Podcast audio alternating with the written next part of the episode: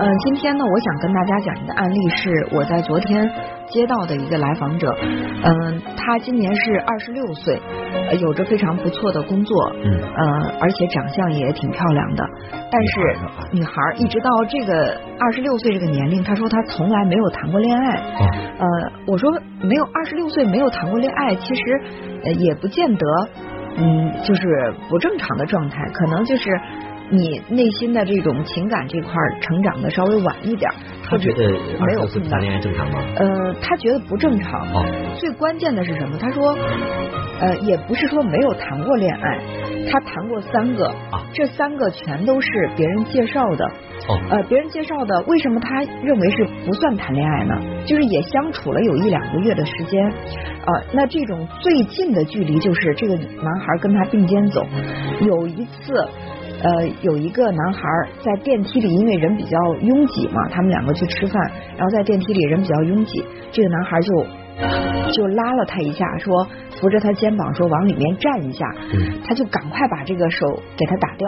然后出了电梯，他就对这个男孩说：“你别碰我。”然后这个男孩就觉得很愤怒，因为你看，即即即便不是男女朋友的关系，那我作为那个我们共同来搭乘电梯，然后人比较挤，我轻轻拉你一下，说往里边站一下，别让别人碰着你，这是很正常的一个关怀的动作。对。然后他表现的那么的激烈，然后把手当时就打掉，下来还去说这个男孩说：“你以后不要碰我。”这男孩就觉得自尊心受到了很大的这种挫败，然后就扬长而去了。他们俩也就。就这么分开了，所以说，就类似这样的恋爱，在他的呃对爱情的定义当中，他觉得不是谈恋爱，所以他说他没有谈过恋爱。我也认同这种说法，看起来确实也不是谈恋爱。我觉得这种关系确实不是谈恋爱。那现在让他感到比较困扰的是，又出现了一个男孩，呃，就是在他们家人看来，无论是外形条件，还是家庭条件，还是这个。个人的收入情况、事业都是挺满意的，然后那个男孩对他也很满意，他们两个呢就这么交往着。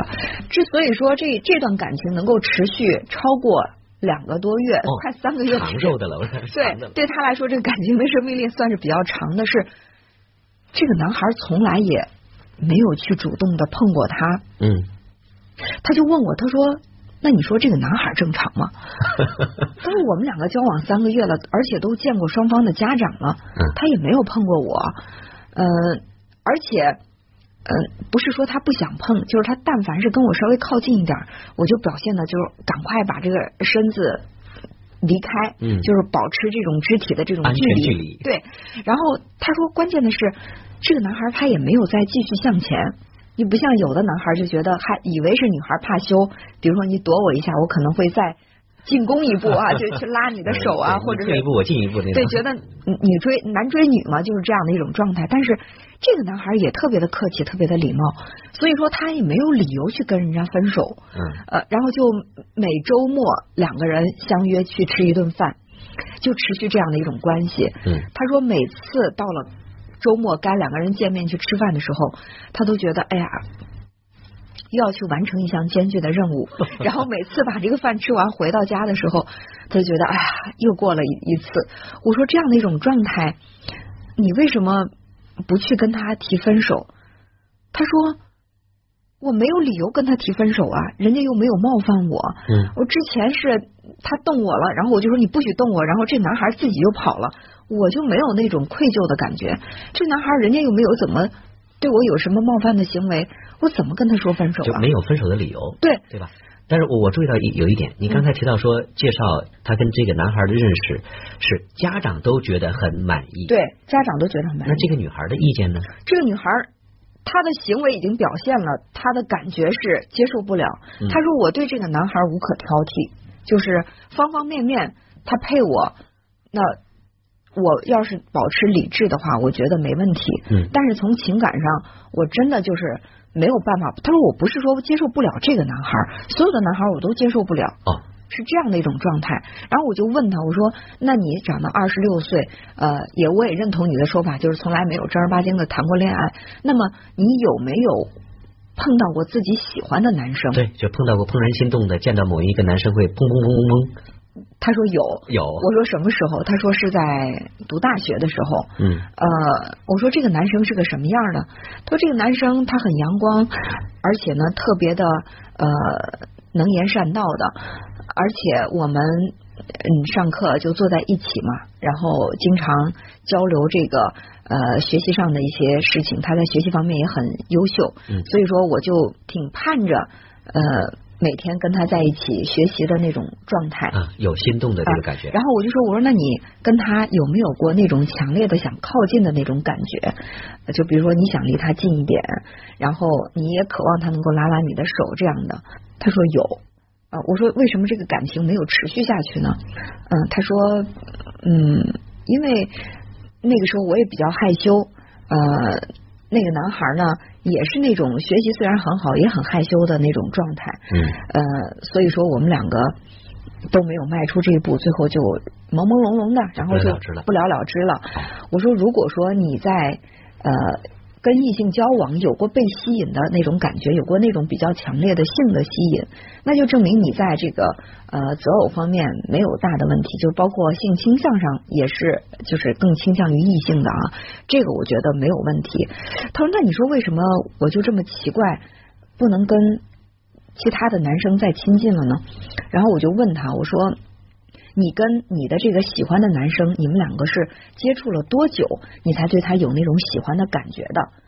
他说：“那我们都是同学，同学一两年的时候都没有太多的感觉，就是后来突然我们坐的近了，就是在一起交流的多了，然后我就开始觉得我挺喜欢他的。嗯，所以我说，你看，以你的这种性子。”你好像更适合的是那种日久生情型的慢热。对你现在碰到的这几个男生都是相亲的，大家都是奔着那种很明确的目的来的，来了就是相亲，觉得你掂量掂量自己的斤两，跟对方比较比较，觉得哎差不多，那我们就往下走吧。那可能有的人就特别着急。半年我们就赶快把婚结了得了，就是这样的一种快餐式的。我说这个可能不太适合你。他说那为什么别人都能适合，我却不能够和这种快餐式的这种感情呢？然后我就问他，我说那你呃小的时候你爸妈关系和睦吗？他说不和睦，他们两个经常打架。我说他们两个打架的时候，你是一种什么样的感觉？他说我就觉得特别害怕呀。然后我说你看你在呃。特别小的时候，童年时期，你对婚姻的第一印象就是打架、伤害，让孩子感到恐惧、害怕。对，这是你对婚姻的第一种认识。所以说，你在潜意识里面保持着对婚姻的这样的一种第一印象。那你知道，我相亲，如果我接受这个男人的话，我要重复之前的那种打骂、吵架，然后让孩子受惊吓。你要重复那样的生活，所以说你可能在心理上就是一种抗拒的状态，你没有办法去接受这个男生。他说，嗯，我我在初中的时候，我爸妈他们两个有一次闹得特别特别的凶，那是最凶的一次。他说那次对我影响特别特别的大。嗯，嗯，但是之后呢，慢慢的好像他们两个感情现在。也不太闹了，可能是年龄也大了，也闹不动了，就是不像年轻时候那么闹了。他说：“那既然他们两个现在已经不那么闹了，我应该对这个婚姻的认识会变好一些啊。”呃，我说：“其实我们对于童年期的，就是我们第一对什么事情的第一印象是最深刻的。”嗯。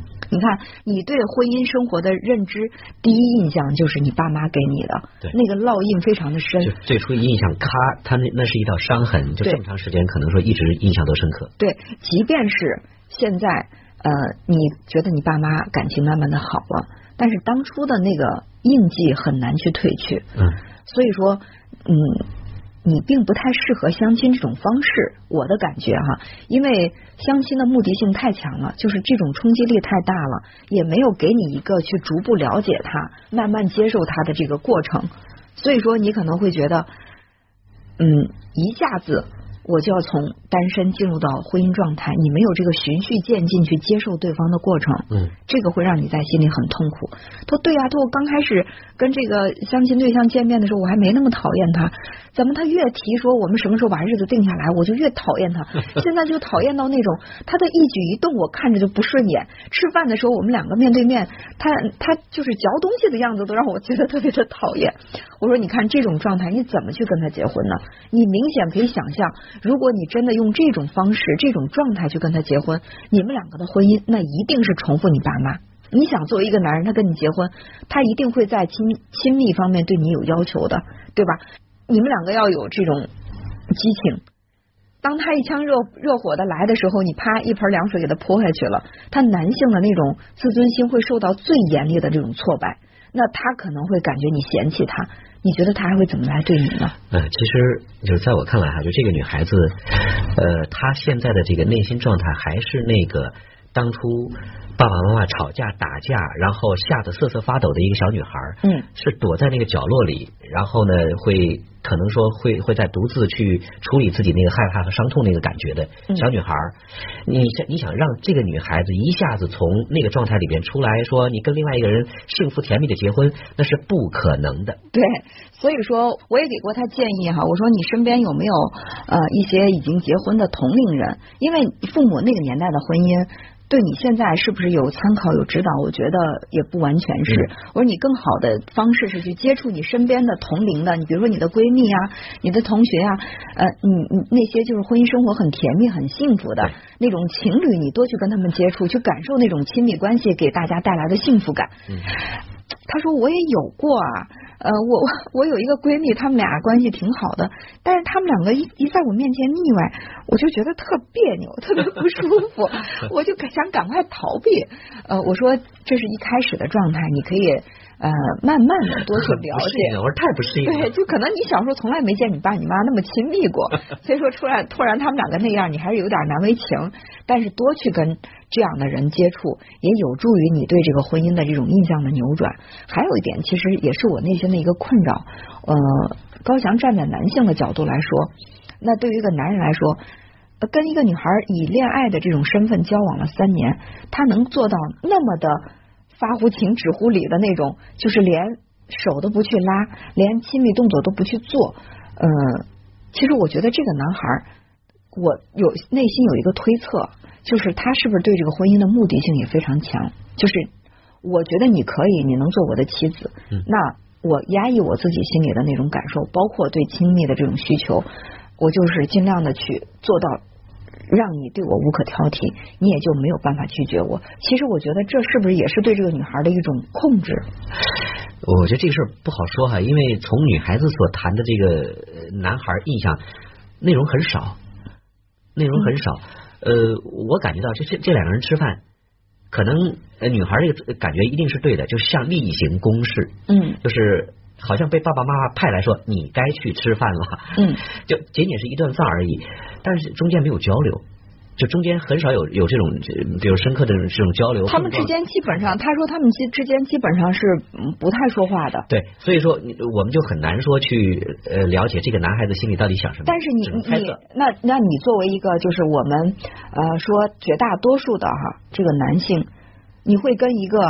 呃，每周吃一次饭，而且在饭桌上什么也不谈，然后呢，就是分开以后，你你给他发微信他也不回，并且你们连拉手都不拉，这样的一个女生，你会特别强烈的要跟他结婚吗？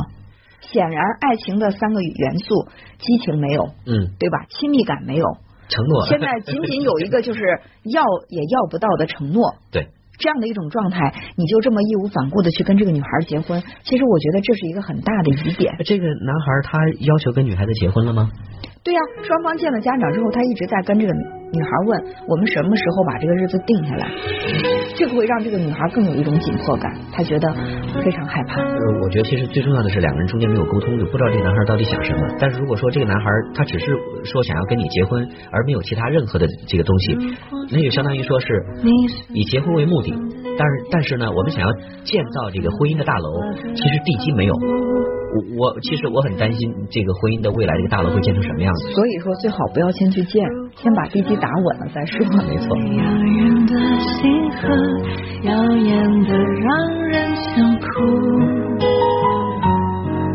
我是追逐着你的眼眸总在孤单时候眺望夜空。